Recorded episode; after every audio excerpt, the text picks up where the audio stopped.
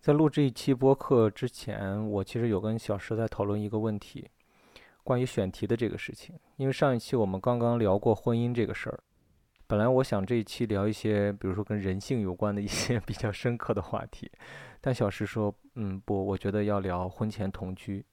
呃，因为我单纯觉得婚前同居更有流量。然后越往后，这个画风就越来越诡异。下他说期我打算聊 Sex and City。对他开始想聊性，想聊各种各样的床地之间的事情。因为我觉得播客其中一个最重要的意义，就是聊一些我们视频上不太好聊的东西。如果你聊的尺度那么窄，那大家看视频就好了，为什么还要听你聊播客呢？只是想听我们说话吗？我不信他们只是想要听我们说话，我们声音有那么好听吗？ yes，好听好听。 所以说，就是趁着播客审查尺度还没有这么大的情况下，赶紧把那些我们之前想聊但是在视频里面不能聊的先聊了。我觉得你有点想歪了。哦，我就是虽然聊这种话题，但我想说都是很正向的输出，you know？我也没有想歪，我我我也是这么想的呀。哦，那为什么我跟你说这个要聊这个的时候，你两个眼睛突然放光？哦我是觉得这个选题真的很棒，很有教育意义。 呃，所以今天都没有寒暄，直接进入主题嘛？当然不是了。Hello，大家好，欢迎来到滑滑梯 Play on the Slide，我是北野五花肉。我是两性专家， 少女食人花老师。啊、你是大家的妈妈，少女食人花，两性的专家。那一扇恋人未满，甜蜜心烦，愉悦混乱。我们以后会变怎样？我迫不及待想知道答案。嗯再靠近一点点，就让你牵手；再勇敢一点点，我就跟你走。你还等什么？时间已经不多，再下去只好只做朋友。聊回到今天这个选题哈，我想问一下，就是你为什么会突然想聊这个话题？我觉得这是年轻人至少百分之八十的女孩儿恋爱中的，他们会关心的一个话题，也一定会经历到的一个话题。确实，这个话题可能真的很适合女性，你知道为什么吗？嗯，因为我印象里边回忆起来，那群肮脏的男孩子们根本就不太 care 这个话题，他们只想着同居。同居，对吧？对，哦，同居，同 居。对我刚才说同居，哎，你审查尺度赶紧提升来一点吧，我有点受不了了，真的，只有法律才能遏制我妻子的肮脏了，真的。那个，我们在开始之前，要不要稍微依照惯例汇报一下上一周有什么精彩事件？呃，可以，但是正好也是上一周的一个事情，让我对这个选题更加有感觉一点。就是我们前几天刚刚在线下组织了一个小的摆摊快闪的活动，在朝阳公园的一处无人的停车场，我们摆了个摊儿，然后号召北京的网友来一起做一些二手物品的回收，当然主要是回收我们的二手物品。 然后我们以极低的价格，比如五块一件 T 恤，十块一件上衣，然后十五一个什么东西，就这样的均价，然后卖了一些东西，但其实最主要的目的是为了跟北京的这些网友见面了。为什么说到这个话题？我说今天的这个聊的事情跟我那天是有感觉的，啊、为什么？因为那天去了好多对儿情侣，对并且有好多对儿是没有结婚的，对，并且他们都是住在一起的，哦，这你都知道。那必须的呀。他们的婚前同居是一种什么感觉？然后也在开始回忆我们当年呃婚前同居时候的那种感觉，并且我有跟他们聊，他们在北京租的房子是在什么位置，花多少钱，然后两个人在一起住，哎，什么时候准备结婚啊，包括各种各样的事情。你这真个的很爱打探隐私哎沟通啊，因为我们在他们面前没有隐私啊。啊！你为了平等一些，嗯对 啊，我们的生活他们都了解。 上周你还有什么令你觉得比较难忘的事情吗？你把我想说的都说了。我上周难忘的有两个瞬间，哦，一个瞬间是我们在一个，你专不专业啊你？Holy fucking shit！我得把你这些脏话全给你录进去，让别人知道你有多么爱说脏话。真的，如果有一期可以专门儿就聊脏话的话，他可以两个小时从头到尾都说脏话，这是他不为人知的一面。妈妈没有那么夸张啊，你不要全信他。一个小时，第一个瞬间是我们在二手市集碰到嗯了一对儿情侣，嗯，女孩说她在几年前特别爱看我们的视频，几年前爱看，我现在不爱不是看不了。是，嗯就是带着男朋友一起来的。还有他是妹妹，没有没有，另外一个来的挺晚的。然后我问他，哦我说：“那当两时个大学生分对割在北京的两个方向。是的，他嗯说很爱看我们的视频，当跟当时的男朋友一起分享。我说那当时是这个男朋友吗？啊他说 不是。 对，然后后来她跟她当时男朋友分手，跟现在男朋友在一起。嗯，她说她这个男朋友有听她讲，很喜欢看我们的视频，很喜欢我们婚礼的视频。嗯，这，个男孩有专门去找来看，嗯就是为了这个女孩，他有做一些事情。嗯哼，当时我听他讲这个，我真的起了鸡皮疙瘩，哦，是好的鸡皮疙瘩你。是因为这个啊，他们两个人的事情，我是因为另外一件事情起了鸡皮疙瘩。嗯，就是他们聊，我说那你们怎么见面啊？是每个周末都要见吗？啊，他说啊，那不是的，是能见就赶紧见。 啊，你还是年轻啊，这第二个瞬间就是我们的网友人都好好啊，嗯，都特别可爱。对，当天晚上一直在笑，嗯，然后后来头疼是因为 笑的，太累了，你知道吗？我就呃一知直道。就我也控制不住，但我真的一直在笑。我当天晚上还有偷偷去换拖鞋，脚底下全是汗，我踩在我的 Crocs 里边，感觉像走在水上一样，因为出太多汗了，好热的。是激动吗？对，很激动，很开心，然后情绪又高涨，特别是回到家之后，往床上一躺，你会觉得瞬间有一种放松的感觉，就是因为刚才太爽了那种感觉。哎，你可以下次试试把那个止汗喷雾，腋下止汗喷雾喷到脚底试一下，会增大摩擦力吗 可能它就干爽不出汗。 ？OK，确实很热，我出了很多汗，嗯，我的汗从我的那个鸭舌帽里面往下 流哎，我很怕他们谁就是担心我太热把我帽子摘 了，因为我那天没有洗头。对，上周还是挺精彩的，因为这个事情让我们觉得，嗯，我们还是有网友的。 而且你有没有发现咱们家喜欢发发起这种临时突然大活动的都是我，嗯，是不是？对。那当然了，还是需要跟一些没有找到地方的网友，还有一些想来没能来的网友说一声抱歉。如果有下次的话，我们会更早的通知大家，再给大家一些更准确的地址，这样的话就不会再迷路啦。好，回归正题，耶！ 对，我们今天要聊的这个话题呢，就是婚前同居。我还是想问问你，嗯，你为什么想聊这个话题？因为这个话题在之前对你而言是禁忌。没有是禁忌啊，哎，呃，在这儿我必须要剧透一些内容啊，关于我们两人生活的一些内容，我要剧透一下。为什么我说这个事情是禁忌？因为小石在之前的时候，妈妈妈妈妈妈妈妈把耳朵捂上好吗？妈妈这段就不要听了。因为在之前，小石的爸爸妈妈，哦，我不能说他们不知道哦。他们知道，他们只是装不知道。对，在这之前，小石是不能在爸爸妈妈面前承认我们在婚前两个人是住在一起的。为此，我们从二零一三年一直到二零一八年这五年的时间，哎，到后面他们就不太问这个事情，也不太管了哈。尤其是说决定结婚之后，啊，对，在那之前的时候，我们两个人在他传递给爸爸妈妈的信息里边是，我们是分住 在不同的地方的， 但其实我们同床共枕。哎，哎呀， 对，我觉得不我是你要再说清楚一点。嗯，之前我说的是我们一起合租，但是左边的房间是你的，右边的房间是我的，啊，对，这是那套房子，我们住的第二套房子的时候。第三套也这样。但是第一套的时候，他们没有问吗？我没有提过第一套， 啊，就是把这个话题避而不谈。对，虽然他们可能心里边很清楚，但是他们也没好意思问，你也没好意思说。我是觉得大家没有必要把那个窗户纸捅破，何必呢？他可们只知有道了就会担心啊。可只有捅破窗户纸，你才能够看到屋里的风景和屋外的风景啊。我可以从玻璃上玻璃透过玻璃看啊。现在我们科技可先进了，都不用纸糊 的了。那既然讲到这儿，我们要不要分享一下那两次经历吧？我先站在男方的角度上说一说啊，呃，那是我们在租第二套房子的时候，那是二零一五年吧。其实当时是在跟我的大学的下铺，我哥们儿我们一起合租，我跟小石睡那个稍微大一点的卧室，然后他睡稍微窄一点的卧室。然后当时选那套房子还有一个很重要的点，是因为那套房子离我那个哥们儿的工作的地方很近，他几乎每天上下班步行也就十分钟的路程。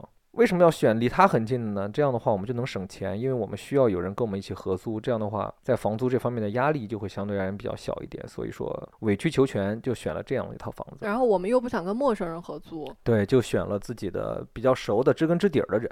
后来是因为小石的妈妈要来北京，因为他们觉得我毕业这几年，他们好像都没有管过我，也没有仿佛没有关心过我。其实他们一直都很关心我啦，嗯哼，他们想亲眼看一看我在北京过得怎么样。大学毕业之后，对。然后他妈妈就来北京了，正好可能当时也想见见我，嗯，好奇嘛，就有对听说我在谈恋爱，想知道这个听男孩说你儿在，谈恋这个男孩儿到底是什么样的爱。。对。然后当时我们就很紧张于小石妈妈肯定会来她住的地方看，但是呢， 那该怎么办呢？然后我们当时就想了一个办法，就是我让我哥们儿先别回家。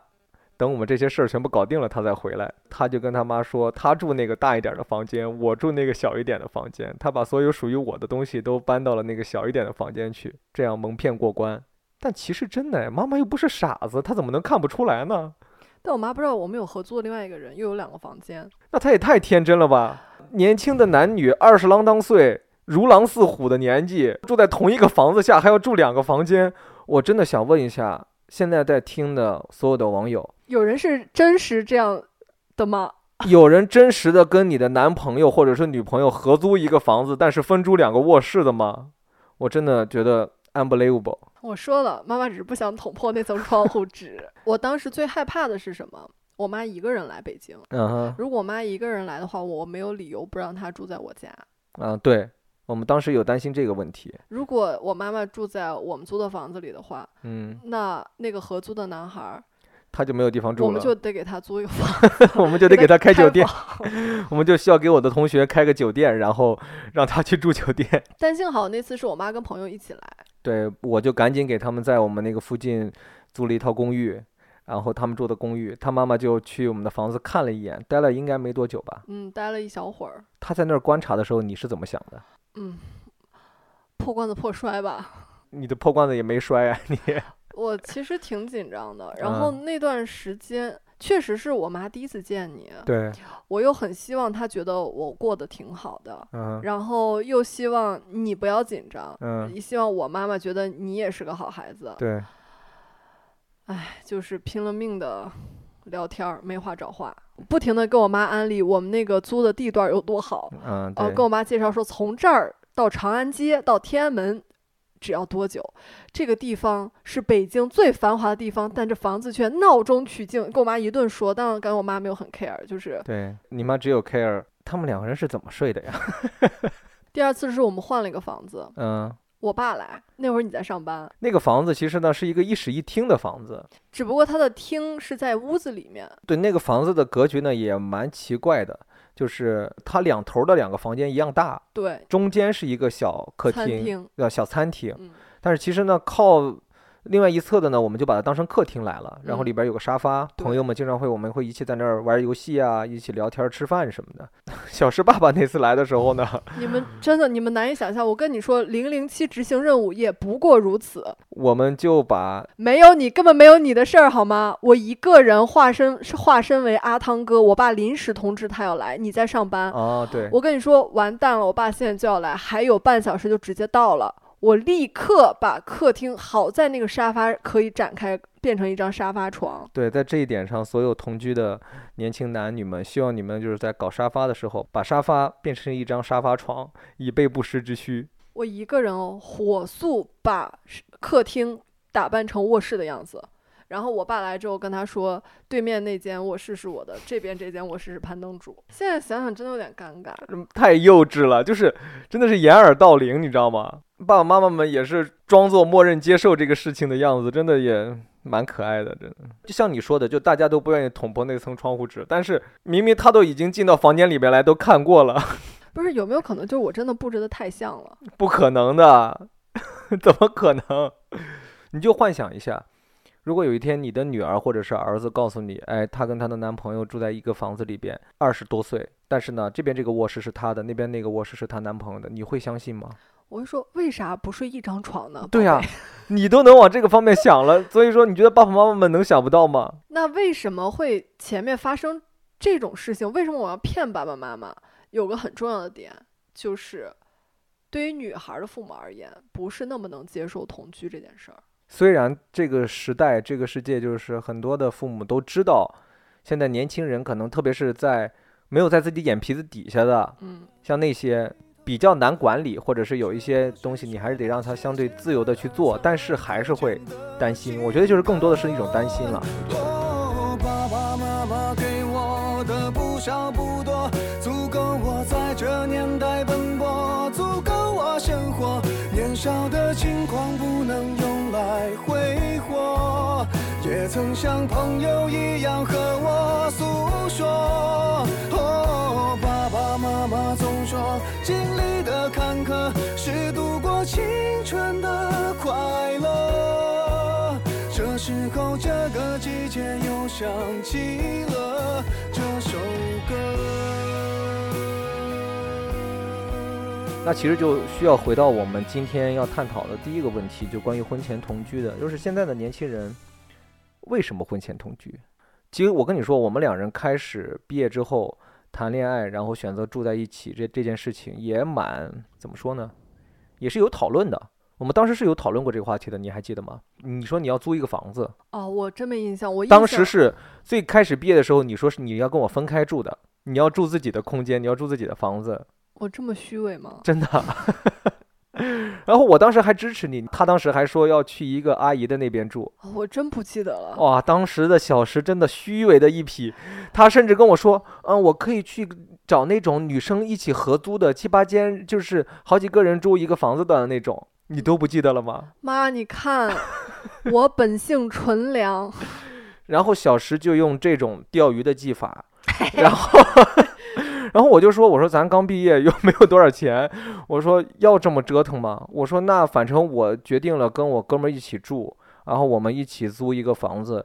那你看你要跟我们要不要跟我们一起住？啊、你看其实我们两人的同居是我发出的邀请，对，但是我那会儿接受到的一些也不能叫教育吧，影响，因为我很爱看美剧，在嗯美剧里面，同居是个非常非常重要的事情，对，两个人感情很重要的一个节点。嗯、那会儿我们其实在一起不到一年，嗯半年都不到。嗯对我而言，就是万一我们不合适，同居是最容易且最快速发现彼此身上缺点的一个方式。一是同居，二是旅行，对我是我担心就是同居会不会让我们的关系进展的太过于迅速，嗯这是我担心的。嗯所以我一直想奉行我我的那个时间表，就就还没到那一步。就一想三五在我家，二四六在你家，我真的一一开始是想坚守这这件事儿的。嗯哼我希望我们稍微慢一点，不要那么快。嗯哼，但是确实从金钱和便利的角度来考虑的话，哎，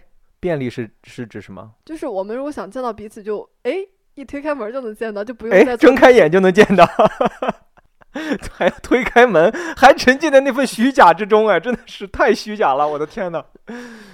嗯，还是要跟你们说一下，在录这一期之前，小石是有做过心理斗争的。我有挑衅过他哦，我有用钓鱼录播课的方法挑衅过小石。我说：“哎，你敢不敢聊这些事情啊？你这么多年都没敢跟你爸妈说的事儿，你敢吗？”你说：“我说你爸妈也会听播客呀，那你敢吗？”我说我都已经三十岁了，我还有什么不敢的？但是还有一些事情他不敢哦。我有什么事我不敢？你把 话说清我，我有什么不不敢没有的？没有没有，我最近发现，论尺度，嗯，我这边更大一些。是，的，我已经感受到咱俩年纪上的一些鸿沟 了，就是你确实会更保守，很多话不敢说。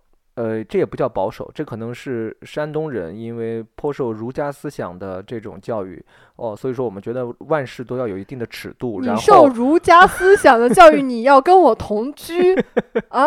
儒家思想可不是这么教的吧我们讲同而不和。 ？What the fuck？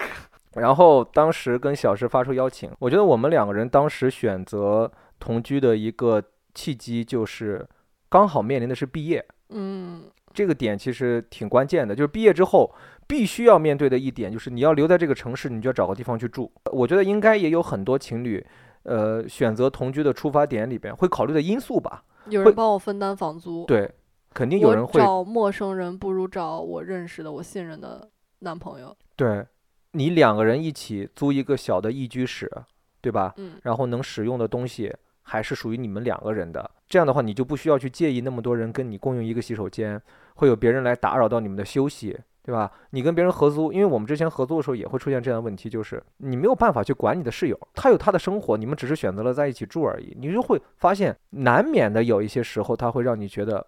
不是那么的舒适。我们其实一共跟两个人合租过，对，你第一个那个真的很爽哎，对我第一个是我老家发小，他跟那个男孩合租一年，那男孩九个月、十个月都不在，对，因为他出去拍戏去了，然后唯一唯独两个月在，他还不睡床上。有一天晚上我出去上厕所，一就是他的门开着，他睡在睡袋里，睡在地上。我觉得他好酷哦，这就是他的爱好。对，那所以我们两个人当时出发点其实是有考虑到这个因素了，但是更重要的一些因素，其实选择住在一起，还是因为我们如胶似漆。就是感感情好呗。对我们当时真的是特别想跟对方在一起那种感觉，就是就感觉每天见到他，每天跟他在一起是一种特别应该习惯的事情。肉麻了啊，开始肉麻了。我印象最深的是潘大哥当时跟组，你们知道组都特别远吗？北京又特别大，他你当时在哪儿啊？大兴，对，他当时在大兴拍摄，从他他们摄影棚打车回家要一个多小时，将近两个小时。嗯，当时还没有滴滴呢。对，然后我说我我好想你啊，我不想每天晚上都自己这么孤独。然后他立刻打车回来，第二天早上六点多又要拍摄吧，对然后早上又打车回去。对，这只有年轻能做得到。是的就，年轻的朋友们，如果你们还愿意冲动的干这些事儿，就去干，就去享受，因为一小点经验哈，作为一个三十五岁和三十岁的夫妻，绝对不会做这样的事情，想想就 累。当你想做的时候，你的另外一半可能都会说：“哎，没事儿，你快睡吧，睡 吧，都累了。” 嗯，对，就像我刚才说的，我觉得我们在一起就是这两个因素比较重要。嗯，然后我们从那之后，其实我们两个人就彻底进入了婚前同居的一个状态。婚前同居时代正式开始。然后我们可以聊一下，我们就是我们同居的这段时间都碰到过一些什么问题吧？就比如说第一个问题哦，嗯，我觉得肯定会有年轻人问这个问题，就是说婚前同居谁该出这个钱？哎呀，但是有很多人就不会这么觉得呀，就会有人觉得是不是有人该多出一点？为什么？我不知道，我我就是觉得会不会有人有这种想法？对，在我们两个人的当时的世界里边是就是 A 啊，就是一人一半嘛，因为我们都是共同享有这个空间的。到后来，因为我们两个人进展的太快了，然后我们两个人的关系太稳定了之后，就基本上是你挣钱多一点你就多交一点，对吧？我如果说这个月我都没挣钱，那就你来交；如果说下个月他挣了钱，那就他来交。因为我们两个人在一起之后，我们觉得感情很稳定之后，我们就不太会在意钱到底是由谁出，因为我们两人后来的钱都变成同一张银行卡了。你真的不在意吗？我真的不太在意。你还记得后来我先有工作的时候，我每个月挣一万多块钱那会儿的时候，我就基本上拿回去咱们就花掉啊，我都不知道后来花到哪些地方了，但我就知道花在我们两人身上了就你够怎了，么不是？你知道，都花在吃上了。 就是吃啊各种各样的的这些事情上面了，对吧？对，但是我觉得啊，如果说在某种情况下。当然了，我们现在基于的是一个前提啊。我们现在所说的所有的事情都是你们决定要婚前同居，或者是决定要同居之后而发生的。如果说你们不决定同居，那当然这个事情跟你们没有关系啊。就是我觉得，如果你们决定同居的话，那真的是要看谁的条件更好一点，或者是谁当下的工作更好一点。你比如说，那你其中有一方辞辞职了，最近这几个月就是没有收入，那你也你也不能逼着人家去跟你 A 呀、我们有一个朋友是这样的，他们是同居嘛，嗯呃，房子是 A 的，嗯他负责两个人生活里的开销，嗯哼水电费、买各种，比如说卫生纸、沐浴露、洗手液这种消耗日常生活必需品，嗯他来买。嗯然后他就他的另一半，因为他那段时间状况没有很好，嗯他另一半就说你先不用给房租了。嗯但其实他是执意，后来就稍微经济状况好了之后，他是执意想要给对方房租的。嗯如果不想算那么清楚伤害感情的话，嗯可以一个人出房租，另外一个人负责生活的必需品。嗯，对，这是一种方法。我是觉得这个东西，就是如果说大家都足够理智的话，应该在同居之前还是商量一下，就怕有一些人会担心，在后期成为一些毛病，就会成为一些争执的一个小开端。你们看，同居真的会检验很多事情。是。的，其实同居会面临各种各样的问题，钱只是最开始的一个小问题。那我问你啊，嗯比如说这个房租是两个人 A，嗯，那生活的必需品呢，也要 A 吗？可以不 A 啊，你比如说就说好了，我买哪些东西，你买哪些东西就好了嘛。还有一个最简单的，就你们两人就提出来，有一个人来管钱就好了。我你比如说每个月每人拿出来一千块，这两千块就是他们的这个生活的花销，对吧？这样会相对而言公平一点吧。嗯，然后呢，其中有一个人，这个人可能对这些东西更在行，那你就去操作一下，就去购买啊什么的。但其实两个人感情很好的时候，不会去想这些东西。很多人觉得我来就行了，就不计较这个东西。是，这个就是我之前说的嘛，就是如果说两个人很相爱，或者是不太在意这些的话，哎呀，这么说回来，我觉得还是应该提前说一下，是因吧为我们后来的时候也面对过这个问题。我忘了是在第一套房子一起住的时候，还是第二套房子一起住的时候，我们其实是有为钱这个事情发生一些讨论的。啊，我就记得你逼我记账， 我这辈子没有记账的习惯，他非要记账，买什么都记账，我们两个人真的是因为这件事情，呃，发生过讨论，但不是吵架，是什么讨论？你说出来。就是我们得讨论一下之后的钱该怎么花，嗯我们就会算出来说，你看啊，我们现在每个月我的收入是多少，你嗯的收入是多少，房租是多少，我们减去这个房租，然后我们大体算一下，我们一个月可能会生活的消耗是多少。嗯其实你在算这些账的时候，我们感受到或者是了解到我应该对同居这件事情付出的金钱的成本是多少。哎，你说实话，你有没有过一刻嗯，去计较过，说你花的钱比我花的钱多？我没有计较过这件事情，我从真的来没没有过对。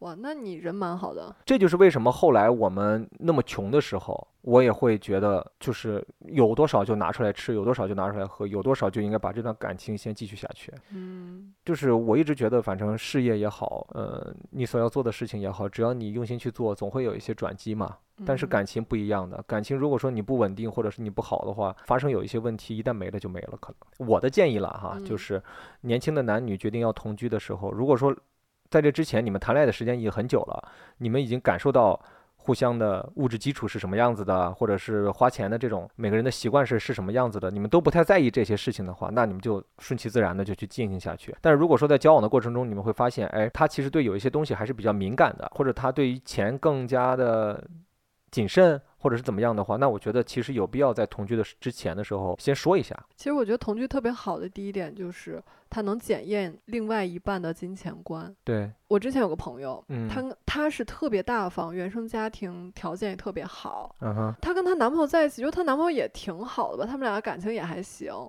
但是后来她跟我说，他们分手的原因是这男的慢慢习惯了什么都让女孩儿花钱，啊，对他，觉得这变成了一件理所应当的事情。是的，女孩儿会觉得，回到一个特别经典的问题啊，嗯，你会找一个是 A，他一个月赚五千块钱，五千块钱都给你的人，嗯和 B，他一个月赚一百万，给你五千块钱的人，你会选哪个？更现实的角度的话，可能是选第二个吧，一百万那个。啊， 因为他有一百万啊，但是这个问题说 明就是他一个愿意，啊他更 CP 一点，一个 愿意倾其所有，我有多少我都给你。另外一个很另外小一个气是，我虽然有很多，但是我会脑子里有一个卡尺，有一些是可以给你的。这个后面这个人是不是更理性一点？可能在之后的交往，包括结婚之后，他会更有规划性一点呢。如果到结婚，他买房子应该还蛮简单的吧？但他买房，他也说我就只出百分之五。出百分之五，出百分之五十吧，呃最起码 出百分之五，不颠倒了吗？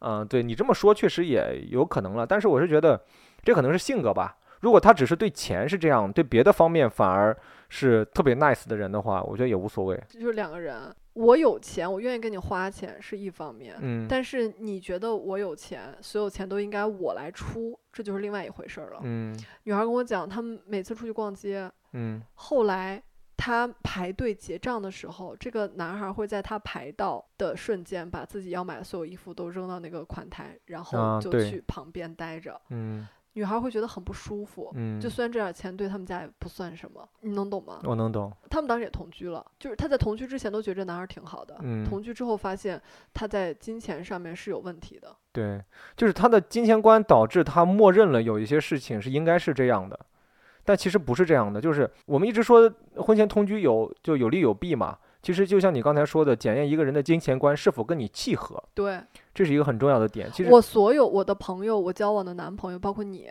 都是很大方的人，嗯也是不愿意欠你什么的人。对，就这个是能让我们关系长久一直下去走下去的。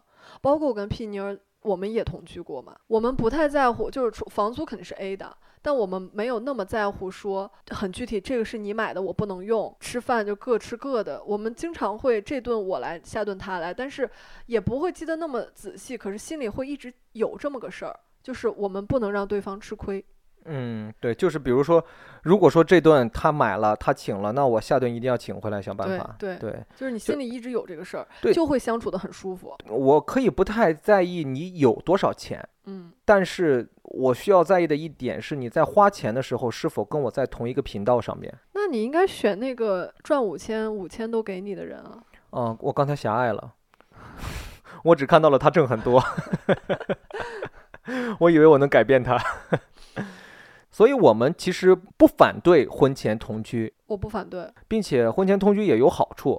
但是呢，婚前同居也有很多的问题，我们等会儿还是会慢慢的逐条来分析这个嗯事情啊。就除了金钱之外，在婚前同居，你还会觉得我们那几年同居有什么问题吗？了解你的生活习惯，嗯哼，这是你如果只交往嗯不在一起生活，嗯这是很难知道的。嗯，有些习惯，比如说你拉屎具体拉多久， 这个我们只交往，嗯我是不会知道的。是的，同居之后你会发现这个人的很多的生活习性是怎么样子还的。有个人卫生状况， 对对对，就像这种东西，其实，在之前谈恋爱的时候，呃，怎么说呢？你可能也会察觉到某一些，但是你不会察觉到那么多因。为有的男孩儿在外面人模狗样的，穿的也对很干净，还哎还打扮打扮，喷狂喷香水儿，他会，但其实他本人不洗澡。对他会在跟你见之前的时候，就是把自己装饰一番。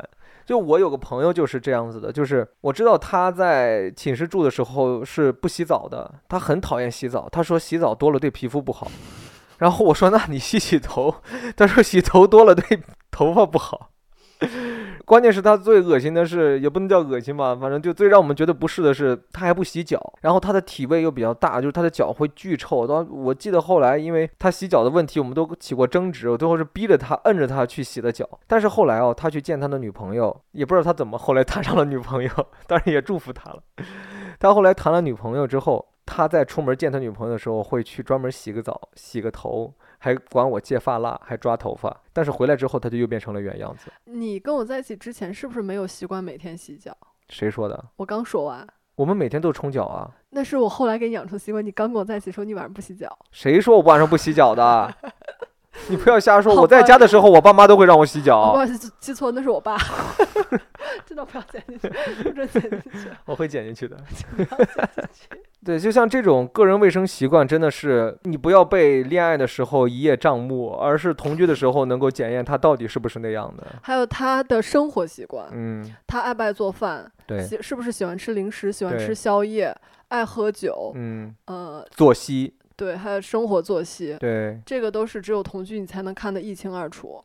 你记不记得我跟你在一起生活之后，有一件事儿非常不能适应？什么事情？你快好好想想，三二一，你说出来，三二一，你不能适应我太帅，每天看见我，每天都让你心砰砰，你早上起来心脏砰砰，血液加速流动。是你睡前听郭德纲的相声。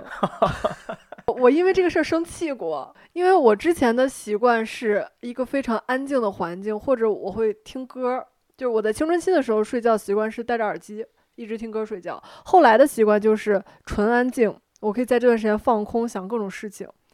但是潘大哥一定要听郭德纲，那你有没有发现，我并不是咱们两人刚在一起同居，我就开始听郭德纲的？你前面装了一个月，不是的。后来你原形毕露。哎，你真的是你在这儿假装跟我聊这些东西，我觉得就没意思了。哎你真的把这一段记忆都给抹除了吗？是我后来发现我的睡眠出了一些问题，我开始需要有一些声音来催眠。然后呢，你刚开始让我听歌，我也听了歌，发现听歌什么的都不听好歌使怎，么能听歌呢？都尝试过，听各种东西都尝试听过。我发出的声音也睡不着吗？你骗我！你说你你听发出的那个声音让我越听越精 神，我无比喜欢， 更睡不着了。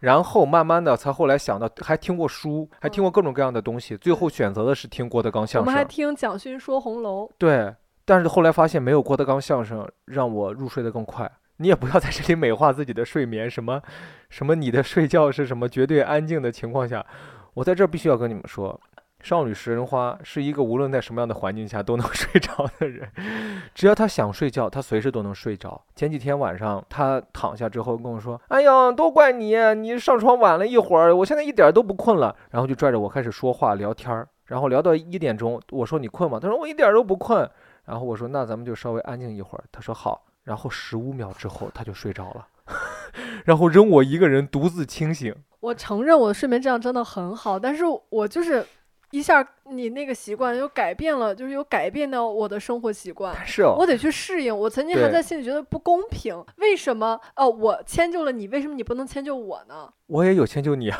你迁就我就是不听啊。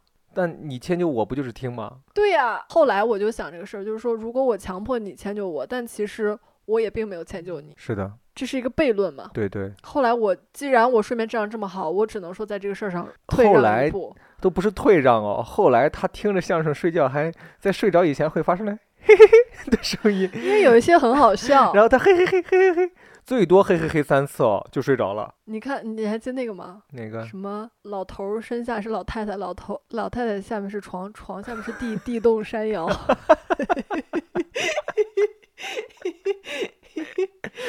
嗯，行你看，听了郭德纲对你而言是有帮助的。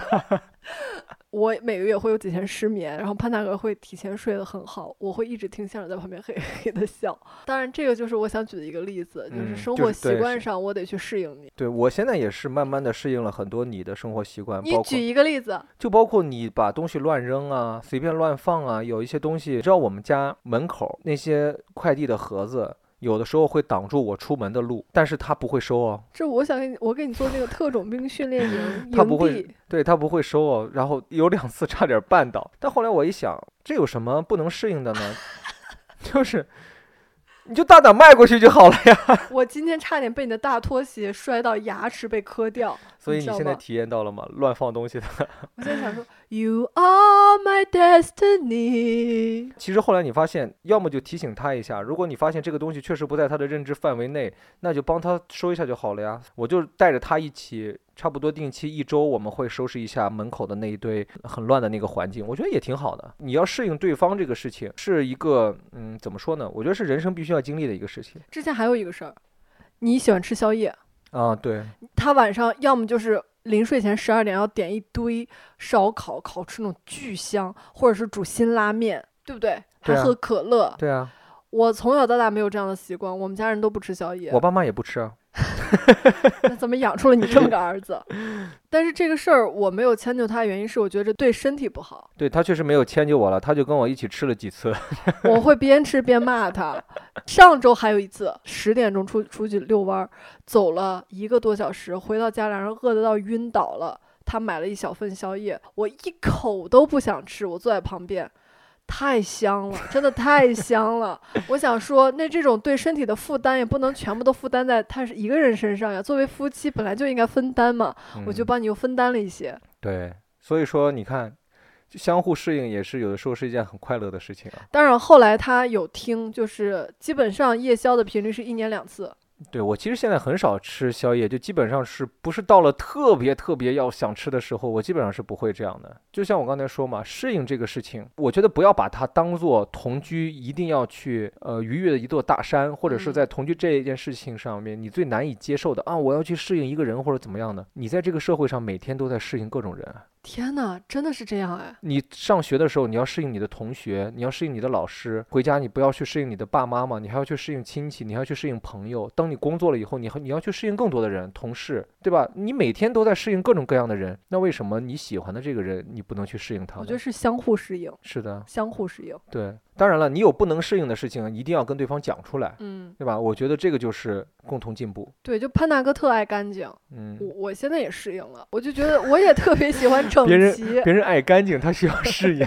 你们可想而知，这个人之前是生活在一个多么脏乱的环境中再啊比！如说，他很喜欢买一些没有用的东西，比如说扭蛋，嗯呃，比如说手办、玩嗯具，嗯，这个我我也适应了。对。反而他带我发现了一些特别便宜就能得到的快乐。对，就是有一些小玩意儿，你会发现，虽然它的意义不大，嗯，但是快乐哎挺多。还有比如说他很爱运动，嗯，我之前就是我人生里没有什么人逼我去运动的，他前两天还刚跟我们另外一个亲戚说到，说到什么他们家族就没有爱运动的这个基因，对，全家都没有。对全家都是 看别人运动。 但是你的这个爱好或者说你这个习惯，真的有改变我，我挺开心的。嗯，每个人身上都有有好有坏嘛，是的，你都能够大度到对朋友、对各种各样的人去接受他们的一些事情，为什么不能接受你的这个同居伙伴的这个呢？对吧？没错。哎，其实我们改天可以有一期可以聊一聊关于租房子这个事情。哎，其实感觉租房也挺有意思的，碰见各种各样的房东啊，经历各种各样的事情，对吧？嗯特别是现在就有很多学生要实习嘛，嗯，九月份开学了，就有很多人要找房子，对吧？后面可以预留这么一期，如果喜欢听这一期的，可以在这个时间点扣个一。尺度大吗？非常大，租我现在房子只加哇入，尺度大了聊 天。租房子的尺度大小取决于你的钱的多少，钱越大，房子尺度越大。 我们回到同居的感觉来聊一聊哈，就是刚开始同居的时候你是什么感觉？爽刚一吗？开始啊，爽吗？ 哪儿爽？心情是吗？对呀、肯定是心情 啊。刚一同居的时候，我会我还是会掩盖一些东西吧，嗯，就是因为我们生活在一个信息爆炸的时代，很又多信息爆炸了，不要把什么事情都怪到信息爆炸身听我上。 说，很多观点是外界灌输给我们的。嗯我之前看过很多博主发什么，就是在我们那个年代，我们上大学的时候，很多嗯博主发、什么一定要在男的睡着之后再卸妆，然后在他醒来提前比他早醒一个小时去化妆。这是什么呀？这我不是能理解为什么。就是有一个博主，他是那种尺度很大的，他写什么，嗯，他想跟男朋友，就是他想跟男朋友打晨跑，你知道嗯吗？嗯他就要早起一个小时，化一个看起来不是很浓，但确实又很美的妆，然后啊把自己搞得香香的，然后穿着他的衬衫，然后怎么样？我不能，我不太能理解这个步骤。我想说，为什么？打晨炮不就是直接打就行了吗？为什么要这么复杂呢？对，如果说有欲哎望的话，这个不，这个不能录进去吧？为什么打晨跑这个，还可以吧？你把那个“泡”字儿逼掉。也不用了，那就换成早上运动，对吧？对，早上运动，对啊，就是如果要早练的话， 是不是？如果要晨练的话，这个随时都可以啊，为什么一定要？我所以我就说，因为信息太过爆炸，我们默认一些人说的可能是对的，嗯所以我一直不能理解。嗯，然后还说什么不能让男孩儿什么看到你卸妆的样子，呃，不能让男孩儿看到你很邋遢，他是脸上有纹身嘛， 不能看见他卸妆的样甚至子。之前那个美剧，嗯呃，《了不起的麦瑟尔夫人》，嗯她在婚姻啊里的时对候，她是每天会花很多时间提前把自己搞得美美的，再躺到床上去跟老公一起醒来。嗯，我觉得这个也是对女性的一种，这算什么？不好的描述吧。我觉得不应该给女孩灌输这样的观点，为是啥呀的？直对男都啊、都臭臭臭烘烘的，一点儿也不住不修边幅，女对孩啊儿凭什么要这样啊？是呀，就是他看见你本来的样子还喜欢你，这不是更珍贵的吗？就除非这个女孩你要骗她的钱，就为什么哦 骗男的钱是吧？对，你要用一定的计谋获得一些东西，那你可以这样，那你要把这个计划做得更周到一点，那如果像我们这种普通小老百姓谈个普通的恋爱，没必要这样、真啊。没必要这样。为什么要这样啊？嗯是我真我真觉得没必要。总有老了的那一天啊，对吧？总有要卸下来装的那那一天啊，为什么要这样来掩盖自己呢？对，所以我当时有受到这个影响，我就觉得说，我那会儿我那会儿不化妆，我那对会儿不会 化妆，所以你每天早上会先起来洗个脸，再然后再等我醒。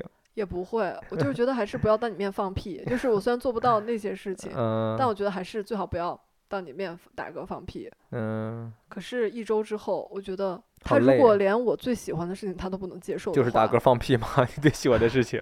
很爽啊！嗯我们的感情得多么脆弱呀！嗯。然对后我前段时间跟一个朋友聊天，他说他到现在，他们已经他们已经结婚很多很多年了，他嗯，到现在没有在老公面前打放过屁。那如果他想放屁的时候，他怎么办？憋回去，我没问这么清楚，然后我说真的吗？他说真的啊，就是把它夹住，变成消音屁 嘛，那会格外臭哎，然后就是我可以说闻，但不能听声儿。听到这儿也想问问大家，你们怎么看待这件事儿？嗯，因为我本人确实是很喜欢聊屎尿屁的人，我觉得这才是最 real 的一面。如果对方爱我，不能接受我打嗝放屁，就这个是人最基本的生理需求，嗯，那这个爱真的太不堪一击了。这她样的爱情就像一盘散沙。她的男朋友不会是什么英国贵族吧？就那种的老牌贵族，咱从们小看的教王育，冠的时候，他们也放屁啊，你忘了？那、也是啊。就是是人都会有这些事情啊，嗯而且你还会闻到，就是同居之后，你还会闻到对方排泄物之后的 味道。你好恶心，你是在我上完厕所以 后不是、啊、专门去闻的比吗如？说你在上完厕所，然后我在后面去洗脸化妆，就会闻到啊。嗯，这些事情你也是要习惯和接受的，对不对？是过日子嘛，对吧？早晚有一天你要接受这你些东西。只有你不闻他的，你还得去闻别人的呢。闻谁的？你以后你不跟他在一起了，你跟别人在一起，你也还你也得去接受这个我事说情。实话，我觉得这个事儿要成熟一点。嗯你希望爱情一直有它的美好，嗯，这些事儿不不妨碍，你懂吧？我懂。就我现在依然看到你，也能想到你很可爱、很浪漫的一面，这不妨碍我闻到你的屁。我有我 OK 本 OK，好了，我不要说那么多我的屁，显得我真的很爱放屁的样子。夜雨中，只聽到他說不要相約，縱使分隔相愛，不會害怕。人無覓處，心聲有否偏差？正是讓這愛試出真與假。遙遠的他，彷彿這風聲跟我話，熱情若冇變。哪管它滄桑變化。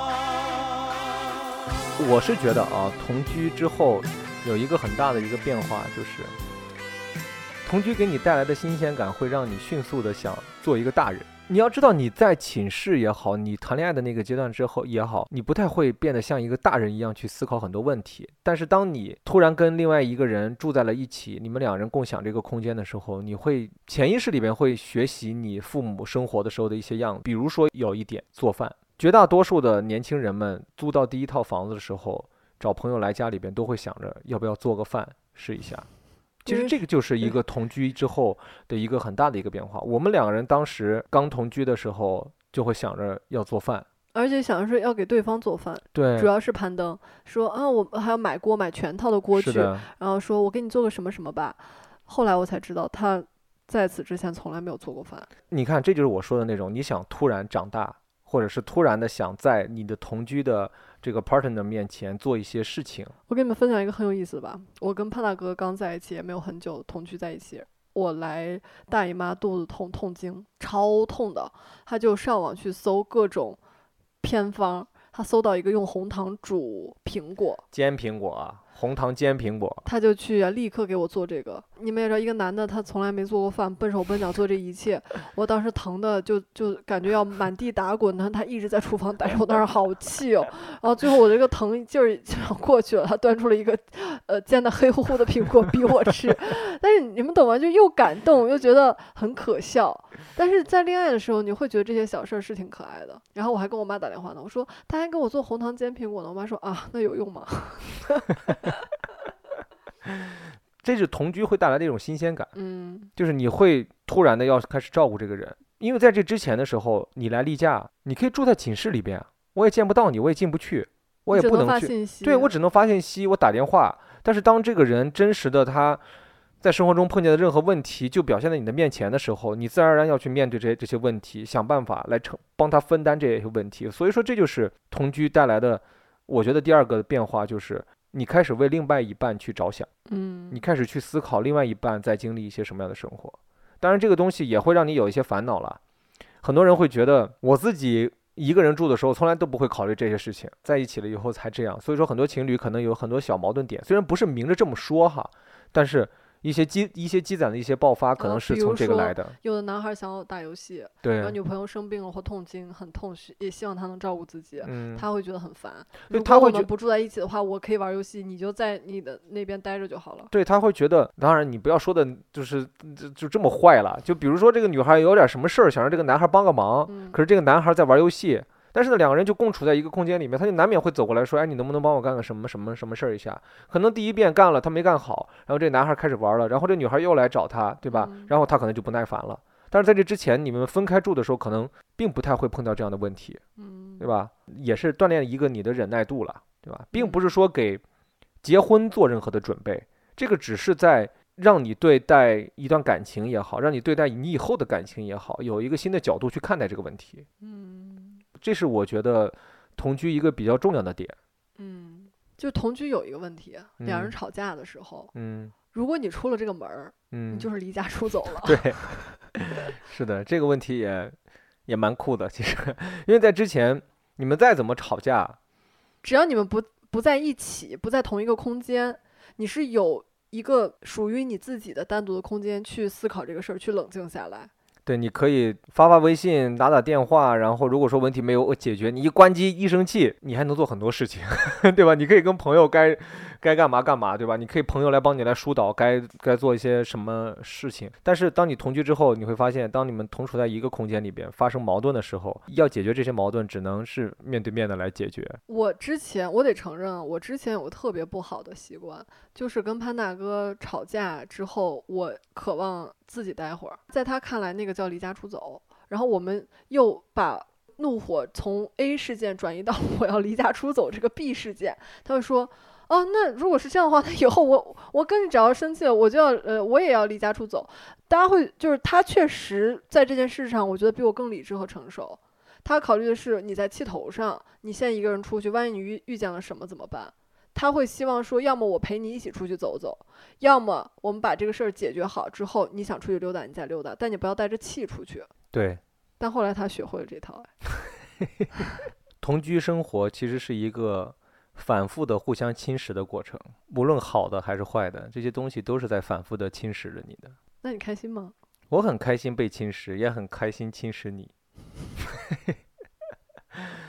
所以说，我的个人建议就是，如果说你们真的选择了同居，住在了一起，当你们产生矛盾、生气的时候，这个时候吵架它不能解决问题嘛，对吧？嗯，如果真的是有问题的，还是应该坐下来聊。其实同居之后，真的是一个很好的学习和锻炼怎么沟通的一个过程，因为你跟这个人的沟通就是面对面的。嗯，你所有的说话，这个东西，当然了，将来未必还跟他在一起。但是如果说你能跟你的男朋友也好，跟你的女朋友也好，沟通的很好，那我相信你在职场上面，你应该沟通的也能挺好的。嗯，同样也是吵架，但特别好的同居改变了我们的一点就是，我们吵所有的架没有过夜，对当时当下就把它解决。对，如果彼此还在气头上，可能冷静一两个小时，然后再从自己的房间出来，在一起解决。就这个是我们早早就养成特别好的一个习惯。对，就是我们两个人之后，好像在彼此的生活中也就默认了这件事情，就是吵架绝不过夜。就无论多大的问题，我们要在今天把这个事情给解决掉，然后才算是结束，要不然感觉拖到第二天，这个问题就会变严重，就会有种这样的感觉。另外，对我是那种我一吵架就会累，我根本扛，谁不累我也累啊，就是我我扛不到晚上，拖到一两点钟的时候，我特别困。然后有我， 我可以给你们举几个例子，就是我们之前有两次吵架，晚上就过了十二点，然后还在生气，我就已经真的是睁不开眼了，然后还在强撑着跟他在拌嘴，然后但是我的脑子已经都不转了。后来我就想，算了算了，不吵了， 好了好了，赶紧和好，赶紧睡觉了。我真的我特别怕困和累，然后对，所以说我就觉得同居的时候，你其实蛮能够发现对方身上一些优点、缺点、弱点，包括在沟通的时候也是这样的，就是你会发现哦，原来其实跟这个人吵架并不是一件让你会觉得那么可怕的事情，因为有一些人我知道他们吵他们吵架是很可怕的，摔东西是吗？就何止是摔东西了，就是肉体的伤害，就然后是相哦啊就彼互、此 走就，对，就殴打，就相互殴打。我有朋友就是这样的，我有朋友，我还之前去帮他们搬过一次家，他们有一次吵架吵得很厉害，然后他说要分手了，然后我去帮他们搬东西，搬东西的时候，然后对方那个女孩的妈妈还下来了，帮他拿了东西，我当时。我都觉得有点紧张，我都不知道该该该怎么办。他当时在气头上就走，就直接把东西一搬就走了。后来我就听说，他在路上的时候跟我讲说他们吵架，刚开始是两个人互相摔东西，什么电脑、电视都摔了。我当时就震惊了，就是我跟小石再怎么吵架，我们不会伤害彼此物质上的一些东西，因为我们知道这些东西都是钱买的，坏了你还得再花 钱去买。然后我们两个人又是那种很早就就也不能叫很早吧，我们我们到后来又是那种就是我们两人的钱都放在就放在一起嘛，就一起工作，一起来挣钱，然后一起花这样子的。那你但凡你摔了这个东西，那你到时候这个东西不就是两个人一起要来承担要花这个钱来把这个东西再给买了再给修了吗？就是我挺不能理解吵架摔东西这样的人的。我能理解的是，你摔一两个马克杯，就是那种品牌赠送的马克杯， 出去买东西做活动给的马克杯，我能接受。后来他说，摔完东西之后，这个就升级成了肉体上的伤害。刚开始是彼此互相各自伤害自己。他跟我说，那个女孩拿头撞墙，他拿拳头打墙，然后两个人就是打到他打到手都破了，然后女孩撞的头都红红肿了。他们是不是电视剧看多 了呀？我不懂啊，就是当然，你看这也是同居你可能会出现的问题嘛，对对吧？然后他说他们相互互相彼此伤害完自己之后，砸完他砸完墙，他撞完头之后就开始相互殴打，他扇他耳光，他扇他耳光，然后相互的踹呀打呀什么的，让我觉得。嗯，原来同居也会碰见这样的事情啊，就好在这样的事情没有发生在我们身那上吧。是不是他们不同居就不会发生这样的事儿 呢？他们不同居好像也能发生这样的事情，他们好像在外边也能打 起来。 那这就纯属个人性格了。对他们两人可能就是觉得，就是解决问题就还是需要通过拳头吧。 我我会觉得同居在一起之后，情侣的分手成本变得特别高，就是你的生活的一切都交织在一起了，你没办法就是说走就走，很立刻的划分出一个明确的界限，哪些东西是你的，哪些东西是我的，我们就分开了，就这事儿变得有点难。并且跟刚才我们说的第一个点，跟金钱又挂上钩了。嗯，谁要搬走呢？对不对？哎，如果是咱俩，你会要搬，你是会当搬走那个吗？就是我这个房，比如说现在我们已经刚刚新交了房子，这房子还能住三个月，但我们吵架了要分开。我会是那个要走的人。但是如果说你跟别人合租，对方是个男的，那我不能走，这 什么意思？你都跟我分手了、哎， 那我也不走。 这也是我之前说的，为什么说我觉得提前其实谈好钱是很重要的一点。如果真的是发生了矛盾，发生了，经过同居你发现这个人不合适，嗯，那之前有一个先决条件，你们决定好了金钱的分配，谁怎么来出钱，房租是来谁交的，或者是各自出一半儿，像这样的话，那你们就有理由在分手的那一刻，或者是在最后谈的时候，把这个事情谈开。就像我刚我刚举例那个情况，刚做交了房租还有三个月，怎么办？嗯，比较理智的一种情况，如果说是房租一直都是 A A 的话，嗯那这三个月房租你给我一个半月就好了呀，你就接着住呗。哦，哇塞，如果你有钱，你就接着住 不。愧是金牛座，想得很快呀、对啊，如果你没钱，那我住三个月，你搬走，我给你一个半月。我是那个不会想要做留下的人，嗯，你知道为什么吗？对。为因什为么房间里有太多回忆，对，这个就是我刚才说嘛。如果说是我们两人的话，我是那个会要走的人的。我也要 走啊，那那这三个月的的房子谁住然后我啊们？一起在招租。然后我们再分这个钱。 虽然同居之后的分手成本很高，但是我还是觉得同居检验了你如如果那不合适，该分就分，不要怕麻烦，因为只有这种果断的决定才能够让你的之后的生活变得幸福。但我之前看过一个帖子，就现在很多年轻人感情淡了也不愿意分手，就忍着。很最重要的一个原因就是对方能帮你分担一半的房租，主要是一线城市的啦。嗯，那我觉得，哎呀，这我么活着也我蛮看累过的。很多这样的帖子，那真的，现在的年轻人生活是蛮累的。啊就在这一刻，我们就是稍微征集一下评论，你们有谁，嗯、之前有同居的经历，或者是当下在同居的，或者怎么样的？然后面对这样的问题的时候，你们是怎么选择的？感情变淡，就或者是要分手了，然然后后怎么但是办又想说再找室友、再找房子又很麻烦，要不就凑合着先这样。至少我也知道对方是个怎样的人，那两个人还要睡在同一张床上吗？那就不睡了呗。那怎么睡呢？一个人睡沙发，一个人睡床。还有人是还睡同一张床，但是错开拉那帘个儿，不是错开睡觉的点儿。我认识一个朋友就这样，那很辛苦哎，那除除非其中有一个人上晚班儿，一个人上白班儿。不是啦，就是就是每个人会有生物钟嘛，他在这个点儿上床了，你就稍微等一会儿，你等个一个小时，你再进去直接睡觉。就然后他另睡外着了，他再上不床。是，另外一方会很乖的，就是在你进来，他就直接假装睡着。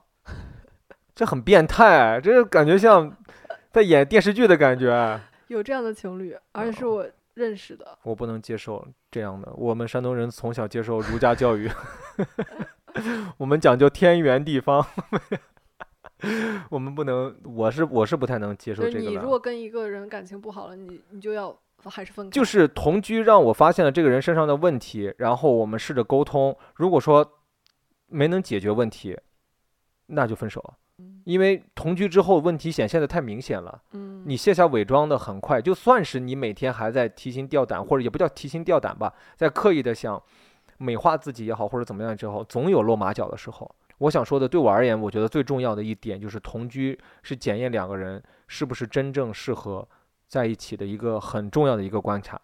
就虽然我们两个都是同居派，嗯，但是我们不支持的是你认识一个月就跟他住到一起，你们在一起以及相识的时间过短就搬到一起住，这个是我并不赞成。是的，最起码我们是两个月。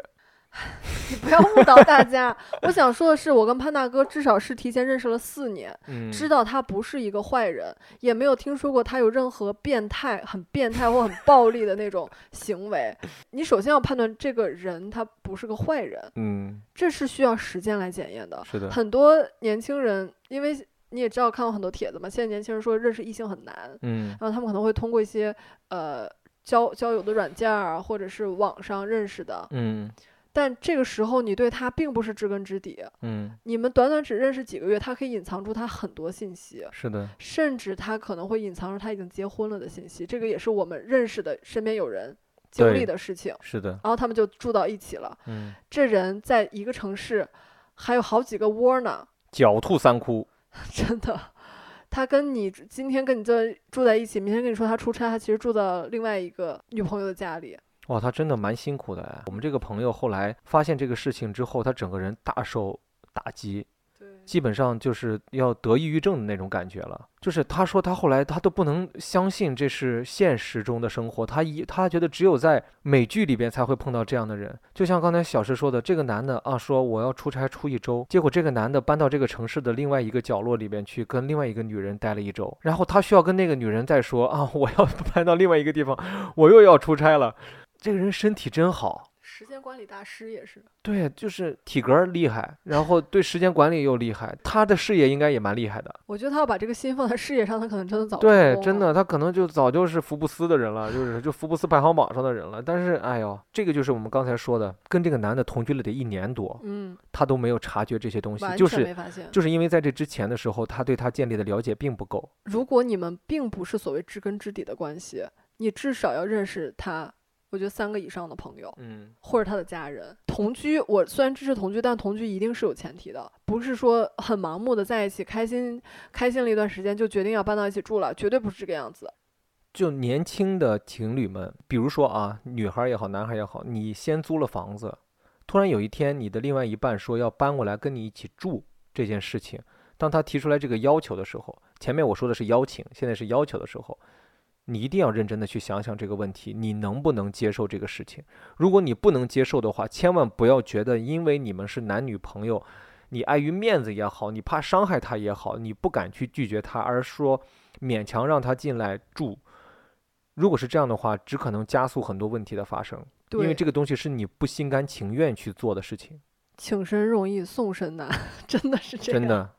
还有的就是本来交往好好的，搬过来之后发现他就是个大懒蛋。他们在一起可能三年，这男的没有打扫过一次卫生。嗯，对，这样的例子在我们身边也比比皆是。当然，我们也有朋友是一直没有同居过的。对，我们有一个朋友，他跟他女朋友相处已经四五年了，关键是他年纪跟我差不多大，他不是一个刚毕业的学生这样子的，他都已经工作好多年了，他一直还是选择的是跟他男跟他女朋友分开住。当然了。这一点就要求着你经济基础还是相对而言比较好的，因为毕竟是在北京嘛，这个人要单独租一个房子，他的女朋友还要单独租一个房子，所以说当然对收入还是有要求的。但是这就是他奉行的一种生活理念。当然，最后的结果是他前段时间跟我们说他们要分手了。但我能我能理解他，嗯就是我要坚守一个属于我自己的独立的空间。嗯，我对希望我累了一天了，能回到一个非常安静的地方，我不被想打干。扰的。对，我想干嘛就干嘛。可能他们虽然没有同居，但他们可能一三五就每周有几天是住在一起的，也有这对个可能性。是的，所以我觉得在选择是否同居这件事情上面，你需要考虑的点有很多，嗯，然后包括前面说的种种的前各种各样的问题这的。确实是一个大事儿。对，千万不要冲动的去选择同居。当你选择了同居之后，你就需要去面对同居中的问题。然后你需要通过同居来了解这个人是不是之后还适合跟你去交往。但是同居也是会有很多的收获，我觉得。刚才小石说的关于吵架呀、关于争执的时候，我们是怎么来解决的？其实同居是一个加速沟通的一个过程。你有见过同居偷东西的吗？ 同居，这很可怕哎！同居能偷什么呢？ 偷你的衣服啊，偷你的东西、电子产品啊，或偷你的钱。我没有哎，你没但见过我是吗我看过帖子里边有人是有这样同居的，偷东西的，对呃，把把你东西偷偷卖了。对，有这样的坏人。我想看你可不可以暂时變了誰，陪着我，像最初相識我當時未怕淚。但如果，但如果説下去，或者傻得我，彼此怎能愛下去？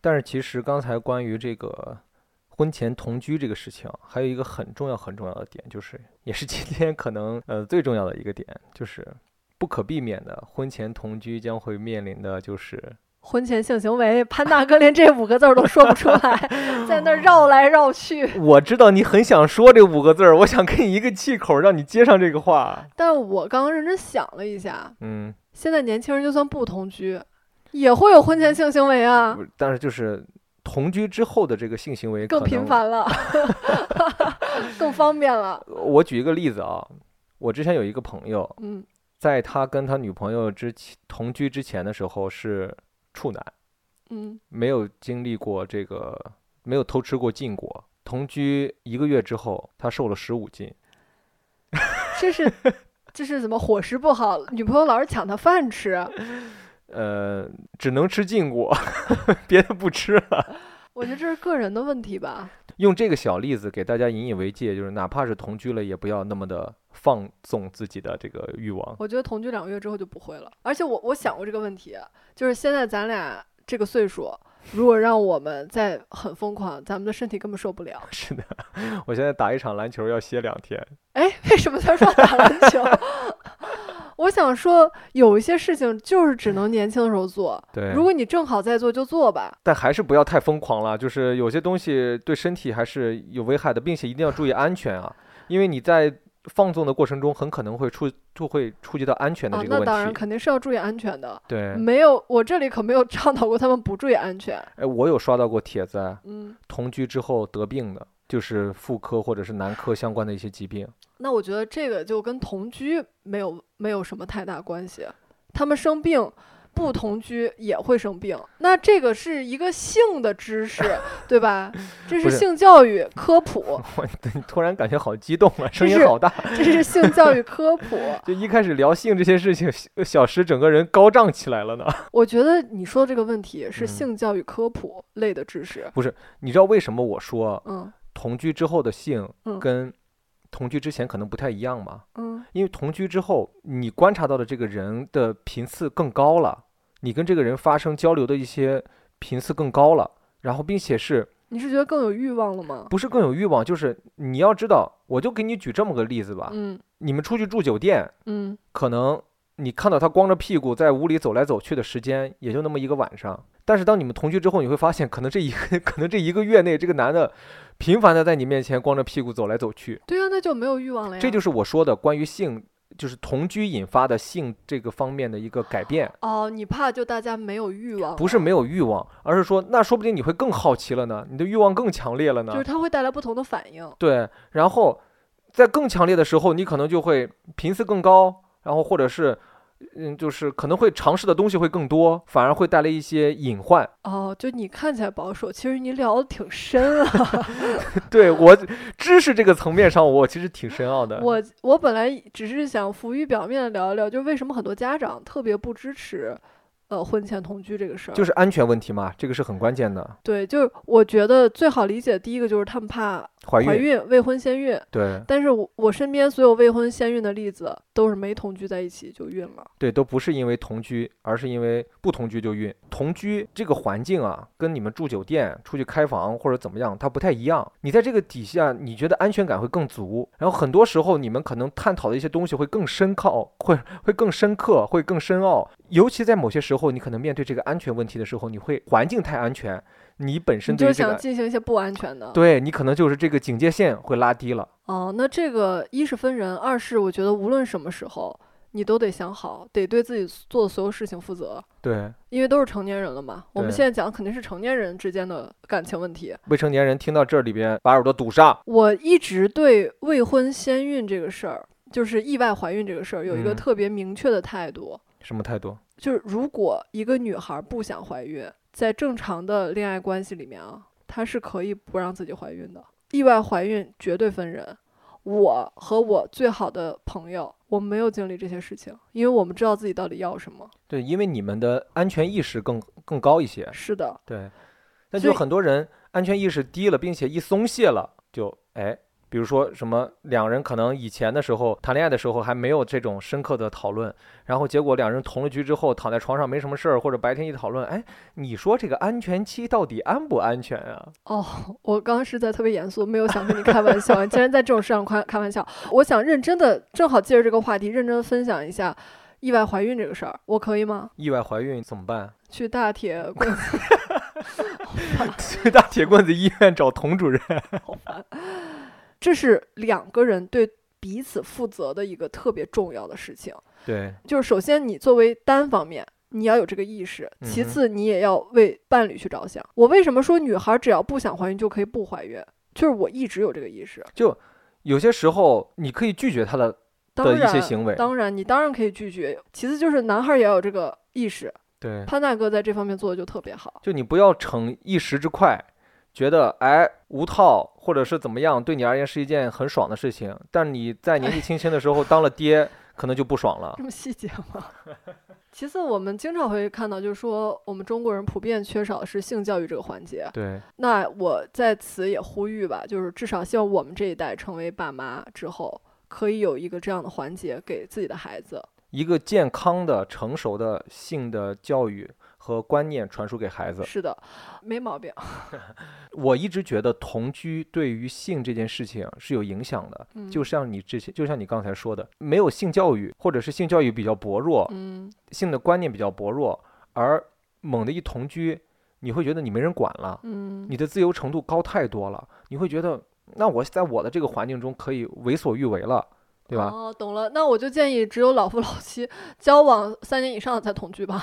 嗯、哪怕是同居，在性这些上面还是不能松懈，就是你不想怀孕，那嗯你就要、还是要提高你的安全意识。是的，另外就是疾病这块儿，对，怀孕是一方面，同对时也要注意疾身体病健康对男女方面的清洁啊，或者是怎么样的 你，说你说卫生吧，对，嗯就是男女方面的个人卫生这些东西，当你们同居之后，你更是要去仔细观察这些事情。我知道的，嗯，就有些男孩儿的，就是不讲卫生的这种情况还蛮多的，你懂我意思吗？嗯，好恶心啊！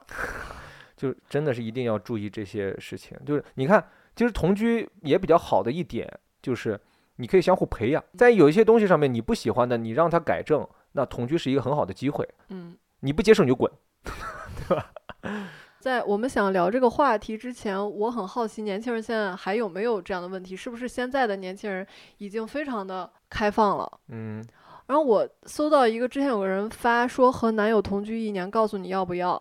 他前面列了五条不要的原因，都有什么？第一个是同居意味着完全向对方暴露自己的一切，生活习惯也好，生活里的状态也好，几乎没有隐私可言。啊，这个不是我们之前有说过吗？确实是这样的。相对而言，会更没有隐私。但是就在这一点上，我有点想反问，就是你想要什么隐私呢？她可能不希望自己的一些生活习惯或者状态被男朋友知道，可是如果结了婚，一定会知道的。对，如果说你们未来要生活在一起，也不嗯说结婚，嗯你们未来要生活在在一起的话，这个是一定会知道的，并且你隐瞒这些生活的个人的习惯，我其实反而倒不如你让对方知道这些，然后来尊重你的这这些生活习惯来的更好吧。对，然后如果你说的隐私是指手机的话，我觉得这个是另外一个问题，这个就是我们之后可能会聊的一个话题，就是要不要看对方的手机？那个潘多拉的盒子。第二个是同居久了，两个人会越来越没有激情，感情中的热烈会被每一天的生活磨灭，最后变成各玩各的手机。这我觉得真的因人而异，至少我们在一起同居了这么多年都没有出现过这个问题。对，这是其一，其二就是你不同居也会磨灭。对，如果说你能被磨灭的话，这个取决于你是不是一个有趣的人，你是不是一个喜愿愿意对生活，愿意让你的生活越过越有趣的人。对，因为同居只不过是改变了你的一个生活状态，而改变你们情侣之间这个相处状态的是你的思想嗯、和另外一半的这个思的思想，而不是同居这件事情。当然，你们如果说觉得你就觉得同居两个人太了解了，然后每天都生活在一起，觉得很乏味的话，那你们租个两居室，一个人住一个屋， 嗯，像小时像小时跟妈妈编造的谎言一样， 这样就充满了趣味啊。但我们后来有呃，在这个屋住一会儿，在那个屋住一会儿，对吧？，对，就是同居还有比较好开，心的。嗯对，还有同居比较好的一点，你可以改造你自己生活的这个环境。嗯像我们之前还选择过在客厅睡觉，对不对？我们当时因为房东有一个呃薄床垫儿，还有一个厚床垫儿，我们刚好我们睡了薄床垫儿，但是厚床垫儿没地儿放，我们索性就直接把客厅腾出来一个角落，把床垫儿给扔那儿了。哎，后来发现天儿热的时候，我们直接躺在床垫儿上面看着电影也很爽。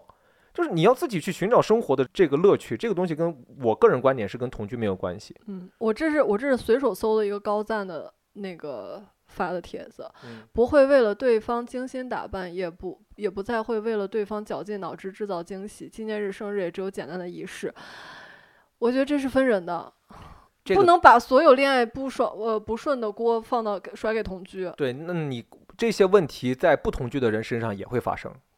至少我身边见过的一些感情很好的朋友，他们到现在为止，可能比如说在一起将近十年了，现在为止还是会制造一些浪漫。好吧，如果说你们有想听情侣之间相处的这个点的，在这个时间点上扣一， 我们看一下人多，我们之后就会聊一期情侣相处，就像你们说的，哎呀没意思了怎么办？哎呀如果没新鲜感了怎么办？那好，我们跟你们一起来聊一下。然后还有一点是，同居过后，两个人在生活里不停地产生各种摩擦，又每天抬头不见低头见，有时候你气得要死，出门冷静想着让他反省，结果人家房门一关，压根儿就不知道你出去了。这个是恋爱中两人沟通的问题。这是一个非常重要的课程，这是一个需要去锻炼、需要去学习、需要去了解的一个过程。我承认住在一起的摩擦一定比不住在一起要多。对，因为多了一个层面嘛，多了对一个居住环境的问题。嗯对但是这个永远是个双刃剑，这永嗯远是有利有弊的。嗯利就是你们能够更好的沟通，嗯，但是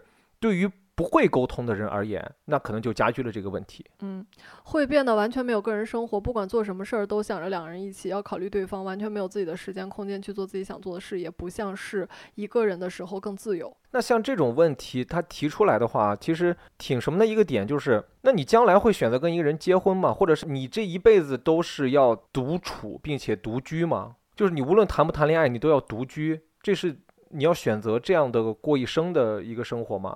我我我不太懂啊，就是我支持，我能接受有人这样的行为，嗯，但是这个东西确实不适用我。嗯她这辈子也不结婚，然后呢，谈男朋友就自己一个人住，也不跟对方相处，也不跟对方同居，就就这种的话，我说奔，我我觉说得真是奔着不结婚。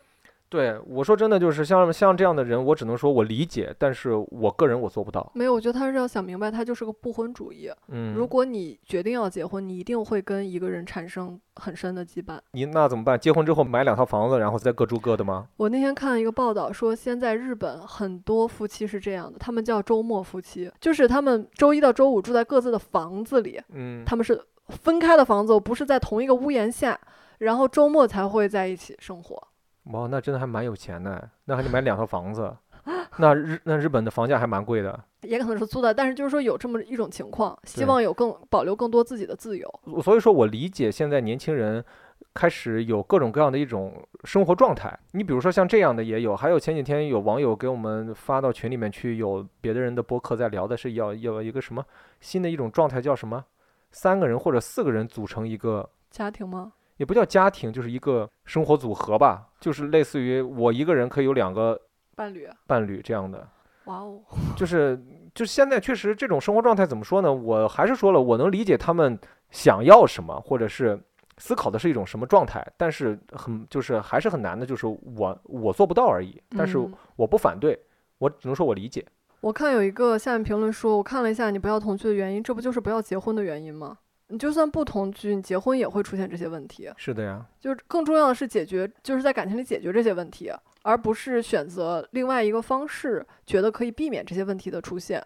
但是同时，我下面看到一个评论，觉得还挺可怕的。他说：“作为一个老母亲，如果我儿子婚前同居，我会把他扫地出门。” 好离谱啊！那他儿子要变成一团垃圾，他才能扫出门来。他儿子就是垃圾， 怎么了？同居就是垃圾吗？真的是。然后有人说我我擦，我要是遇到这样您这样的阿姨做婆婆，真是要疯了。拜读了一下，就说她这是个恐婚恐育的的婆婆。恐婚恐育，嗯，就是他不允许他的儿子谈恋爱、结婚、生孩子，下面就说那婚后同居发现不合适怎么办？离婚吗？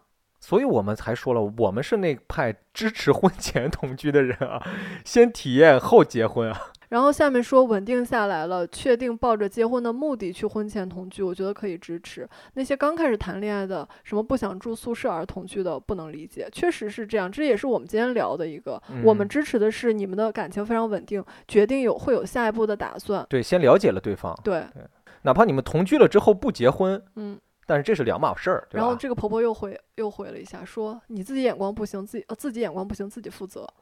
这个世界上奇葩的人，什么样的人都有。对，但是是我还蛮喜欢看这个人杠他的。他说：“你一眼就能看出这个人脚臭不臭吗？睡觉打不打呼吗不得不承认。这确实也是在抬杠啊，真的。放弃自由，喜欢两个人，绑住的两个人，互不相让，还是相爱，分享一生，不爱热闹，喜欢两个人，就我们两个人，在浮动不安世界里。找到安稳。对所以其实你看，就是很多人理解的同居所带来的一些问题，其实挺片面的，这都是相处的问题，这都是一些感情问题，而不是因为你们两个人的生活环境的变化而带来的一些根本性的问题。？”嗯，所有环境的变化，你工作的环境的变化，你换城市环境的变化，从小学生到初中，这也叫环境的变化。所有环境的变化，作为人类，作为一个生活个体而言，你都会发现出现了新的问题，那你都要去去解决啊。所以说，同居也是一样的，嗯只不过同居这个问题，你可能要解决的更简单了，嗯，就是是你只是针对了一个人，并且这个人是愿意跟你同居还喜欢你的人。那所有你想解决的问题，如果建立在你们能够深知这一点的基础上的话，我觉得问题的解决将会相对而言比较简单。我是觉得在结婚之前，先更彻底的了解这个人，你会减少你的试错成本。用同居来检测一些事情，是，就是虽然我们说同居有一个坏处，让你们分开变得更难了，成本更高了，嗯，但是比起结婚，这个要更容易一些。是，其实说到底啊，就上一期关于聊婚姻这一期的时候，也有人关于结了婚之后分开成本太高的这一期在说一个事情，就嗯是你会发现，大家其实觉得最难的不是搬家的那些成本，嗯而还是感情上的那个难受和放不下。嗯这个其实是永远是最难的问题。所谓的那些成本、那些搬家要花的费用、要整理那些东西消耗的那些精力，其实对于你的一段感情的破裂、你的爱破碎了而言，那些都是小事儿。嗯，你笑什么啊？同意。同意啊？哦，我突然想到，同居还会一定面临的事情，什么？家务分配。哎，你看这个就是我刚才说的，嗯同居之后你会发现你变成大人了，嗯，因为你要跟另外一个人生活在一起，而做做家家务务了。你住宿舍的时候，那可不叫做家务， 对吧？我们认识一个年轻的小妹妹，她也不叫同居，他们是合租嘛。嗯，但现在年轻人真的蛮会解决问题的，嗯，他们直接雇一个阿姨，每周来打扫一次，这样谁都不打扫 对。也是公平的，对就大家 A 这个钱就好了。或者是你如果愿意当这个阿姨，你可以问别人要钱。 我说实话，这个事儿我跟潘大哥是有磨合的。对，呃，一开始他没有做家务的这个意识，嗯后来我发现也不能完全怪他，嗯，我前两天也看到一个帖子，就是说所有的妈妈都会嗯教自己的女儿做家务，嗯但是不会教自己的儿子做家务。是这是一个社会，就是这是一个天然的社会分工默认的这么一个东西。这不光是中国，嗯全世界都是这样。对因为以前默认的家庭分工嗯就是这样。就是男主外女主内，然男后人要工希作，望女孩学会的就是照如何照顾好这个家，所以我观察到这一点，嗯我我也没怪你，但是我嗯有认真跟你谈，嗯我会说，就是在至少在我看来，我觉得这样不公平，因为这嗯是我们共同的一个空间，是的，就是如果钱都能 AA 制，那为什么嗯劳动不能 AA 制呢？这是嗯我心里想的哈，我没嗯有直说出来，嗯我跟潘大哥认真的讨论过讨论过很多次这件事儿，嗯呃，刷锅洗碗、嗯扫地拖地，嗯，然后我跟他说，因为我的腰有伤，我嗯是绝对没办法扫地拖地的。我的腰也有伤啊，对他当时就是这么说的。 我说，但是我只要弯腰扫一次，我我的腰会疼好几天。嗯但后来这个事儿我确实没没怎么干过，嗯基本都是你干的。嗯，就这就是我们说嘛，无论是同不同居，很多事情你都要去沟通一下，你都要嗯跟对方说一下。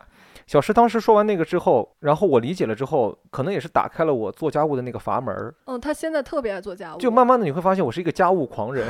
当然这是一个我觉得是个改造和影响的过程。嗯呃，我会告诉他，吃完饭随手放东西的时候，他有他真有个习惯，他吃完饭有一些垃圾在盘子里，他会直接把这个盘子带着垃圾放到水槽。嗯我会告诉他说，no，不要这么做。呃，如果你当下花费五秒钟，可能你帮别人节省了至少一分钟。然后还有就是刷马桶，嗯我跟他说，为什么你从来都不刷马桶？嗯你记得吗？嗯，但是会告诉他，教给他该怎么做，他会了，他之后就会有这个意识去做。我现在疯狂刷马桶，我现在太爱刷马桶了，我恨不得每次上完厕所我都刷一遍马桶。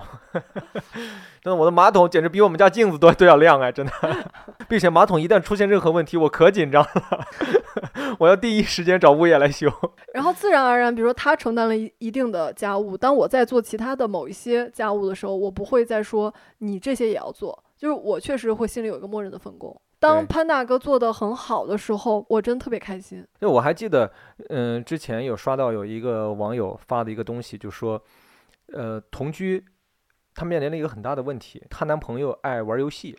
她男朋友爱玩游戏到什么程度呢？就是回了家以后呢，就自己玩游戏，也不理她，什么用手机玩王者荣耀，用电脑玩撸啊撸。之前可能没毕业以前的时候，或者是各住各的时候，你看不见她在这儿干这些事情，哎，她自己也有事情干，就会让你觉得，因为这个女孩没有那么喜欢玩游戏，就导致她会觉得她为什么一直在浪费这些时间啊？那我还不如不同居呢，我还看不见她干这些事情，那她愿意干就干了吧。但后来我就在想这个问题，嗯，问题也发生在我身上过，对吧？我也有一段时间很沉迷于玩游戏，我们曾经为过一件事儿吵架，嗯，他太痴迷于手游了，但是我确实觉得有点太浪费时间了。对，并且我试着让他玩了一下，他他是不感兴趣的，对这个东然西，后我尊重你，你可以玩儿，但你不能把太多的时间花在这个事这个上面。然后他干了一个事儿，他说我删了，然后他偷偷建了一个文又件夹，偷偷吓回来了，叫 Work，里 面第一页都是工作的软件，第二页是这些他玩儿的游戏。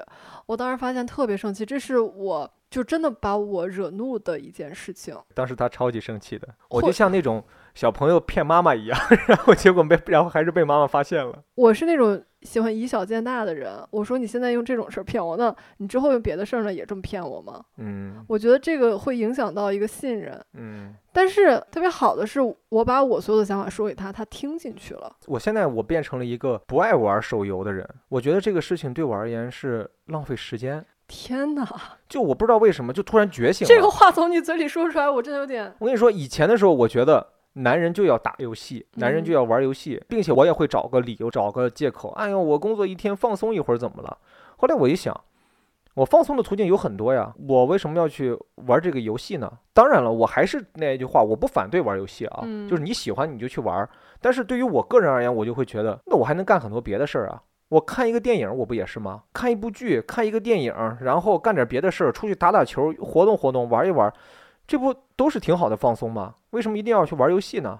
并且现在手指也不灵活了， 是不是主要是这个原因？主要是手指不灵活了。那还有很多不需要用手指的游戏呢。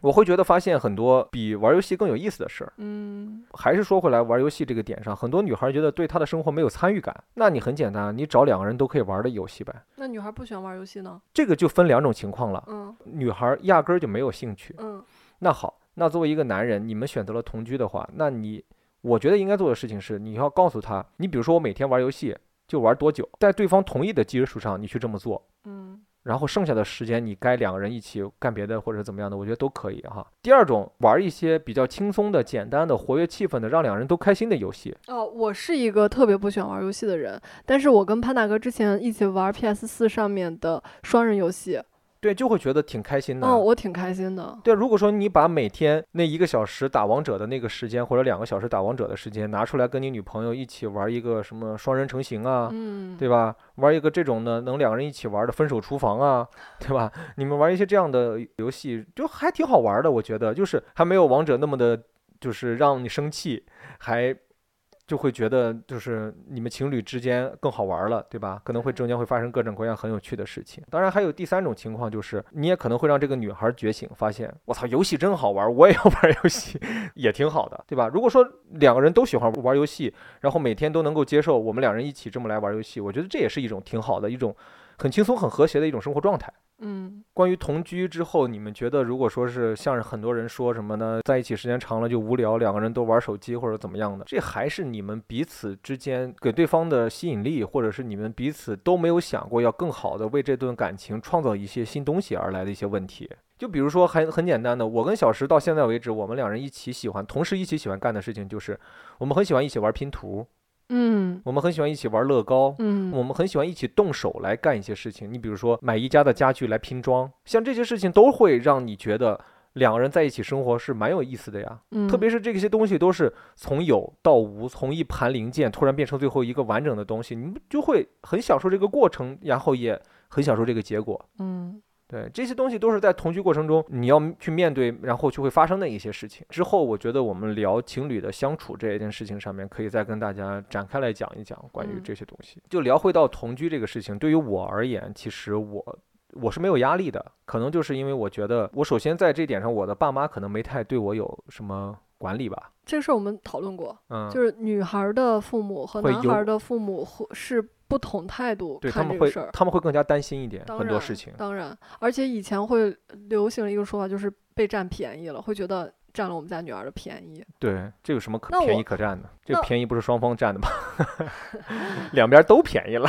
那我想问你啊，就如果你的孩子婚前同居，你会给他什么样的建议呢？我的建议就是，如果你选择了跟对方一起住在同一个环境下，那你首先你要接受这个事情可能会带来一些问题，比如说像前面我们说的种种的哈嗯这些问题。然后其次就是你要做好个人防护，嗯要做好安全措施。如果说你不想这么年轻当妈妈的话嗯，如果你不想这么年轻当爸爸的话，对不对？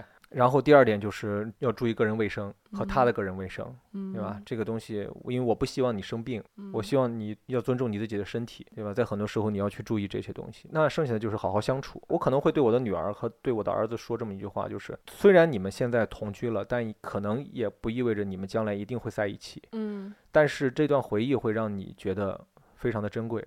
我希望你你从同居的这个过程中能学到一些如何对待感情。嗯对。但我会只增加一个条件，就你说完我会要有一个条件，别问我要房租， 在你心里我就这样的人 吗？ 我会想问一下他们对这个感情是怎么打算的，啊、我倒是不会考虑这一点。就是他们在一起一个月可以同 居吗？如果他们真的觉得就想同居，那我也拦不住啊。你这个时候，你如果说你不准去同居，那不嗯那不更坏的结果吗？他们会，好，那我们不同居，然后每天晚上溜出去跟他住。哦，那天你看一个新闻了吗？那个妈妈发现女儿跟男朋友同居之后特别生气，嗯，。然后最后两个人就是大吵一架，最后协商的结果就是一周只能有两天去他那儿住对，我觉得这有点离谱。对，那这跟同居有什么差别呢？如果说他们能接受同居，哎呀，你要这么想，年轻人们在一起同居，如果真的住不习惯了，嗯人家可能就就是分开了。对啊，我要么就分开，要么就我回家了啊，嗯，我不在这儿住了，或者怎么样的，嗯总会有解决的方法。是。所以说，不要预设同居是一件多么多么多么严重的事情。我看网上太多分享经验的帖子，或者对同居会对一些东西的评价，有一些是有点过于想当然。你觉得他会怎么样？但是这个事儿就是，我觉得每个事儿在不同人身上发生，也会呈现不同的结果。在我们这儿，我们觉得，诶，它有助于我判断我的婚姻情况，那可能在你那儿是另外一个结果，就这个我也没有办法。是的，我刚看还有一点我们刚没聊，嗯就是很多人担心没有自属于自己的空间，没有独立的空间。嗯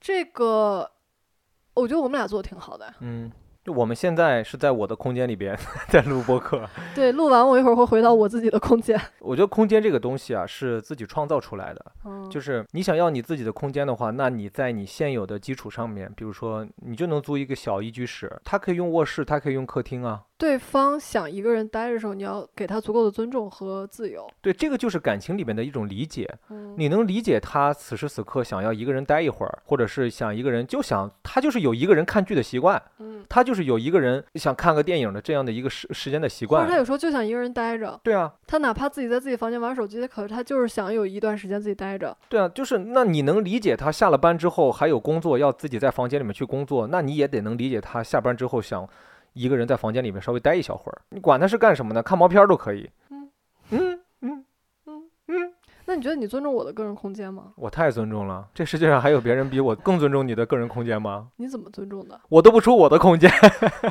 这种个人空间的问题，你要跟对方还是那句话，你告诉他，哎，我这我现在我想待一会儿，就完事儿了嘛。然后如果他他问你为什么，你跟他说说啊，其实我就是想在自己的空间里面去想一些事情。嗯，但是可能这些事情跟你没有关系，或者是可能这些事情本身没有什么意义，嗯但我觉得这样的话会让我更放松，嗯就情绪可能都会更稳定。嗯然后出来之后，我们就能够更热烈的在一起。嗯，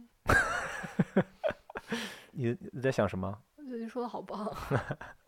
我觉得在现在这个时代下面，我们能够这样的聊关于婚前同居是一件挺幸运的事情的。 嗯我们可以跟大家分享一些我关于我们同居的一些经历，然后呢，也念出了一些网友他们同居的一些经验，然后也看到了网上到现在为止还有一些人对婚前同居这些事情保持着一种非常非常保守的一一些看法。嗯其实我觉得这个时代就是一个在不断的碰撞和进步的一个时代。你知道，在之前的时候，婚前同居是犯法的，嗯那叫同居是有一个什么罪，嗯知道吗？就婚前同居，如果被别人发现了，举报了你，是犯罪了的。嗯就其实想想而言，这个东西好可怕的。嗯，但是再想想，到了现代，在现在很多年轻人在追求着更多、更新潮的、更另类的一些生活的方式。啊，我想起来了，嗯有一次我爸妈结婚之后，他们是两地分居，因为工作的原因。我爸有一次去我妈的城市看她，他们嗯住在酒店里，嗯，忘记带结婚证了，对，被人查，嗯，就是很危险。对，那个时候你得有证明，对，你得有单位来给你证明你们是夫妻才行。嗯嗯对，就时代的进步到现在了，我们大家应该不需要过多的忧虑一种生活状态会给一个人带来一些什么样的影响了。人是一种适应性很强的动物，无论是某一种生活状态，你都能去适应。当然，适应是一个前提，但如何在适应的情况下，你再去寻找快乐，这才是一个最难的课题。我还有个问题，嗯如果一个年轻人他的思想也足够成熟，也认同我们今天说的这些，但是他的父母是非常非常保守的，就是也不听，就是觉得同居我就打断你的腿，那该怎么沟通 呢？那该怎么沟通？就正常就这样去沟通啊，先说出来好了呀。然后该跟他们说我会注意的事情，我会注意的安全，我会注意的各种各样的情况。那你们的担心是什么？你要先问问你父母，你们为什么会担心我婚前同居这个事情？我如果足够成熟了的话，我一定是能够告诉他们，你们不要去担心这些事情。我们我怎么说呢？先人自有妙计。这是出其不意呢。我自有我自有良计化解。对， 当然这个就会又涉及到很大的一些问题，包括怎么跟父母来沟通，包括怎么样的，对吧？但是如果实呃前在沟通不了，就别说了吧。对，如果说真的沟通不了了，那你就不要告诉他们了。当然了，是在你自己安全的处理完这些情况之后，嗯，在之后再说呗，嗯，对吧？好吧，那我们今天这一期就差不多喽。看尺度并没有一开始想象那么大，对不对？对，哎只不过中间过程里面说了一些虎狼之词，啊那些是非常健康的词汇。关于同居这件事情，如果你们还有任何想聊的，或者是还想跟我们再沟通的一些，欢迎你们发在评论区里面，或者是私信发给我们，我们会尽可能的来跟大家聊一聊，如果你们有遇到同居上的一些烦恼，也欢迎评论分享，大家一起来讨论，帮大家解决问题，也可能是一起围观。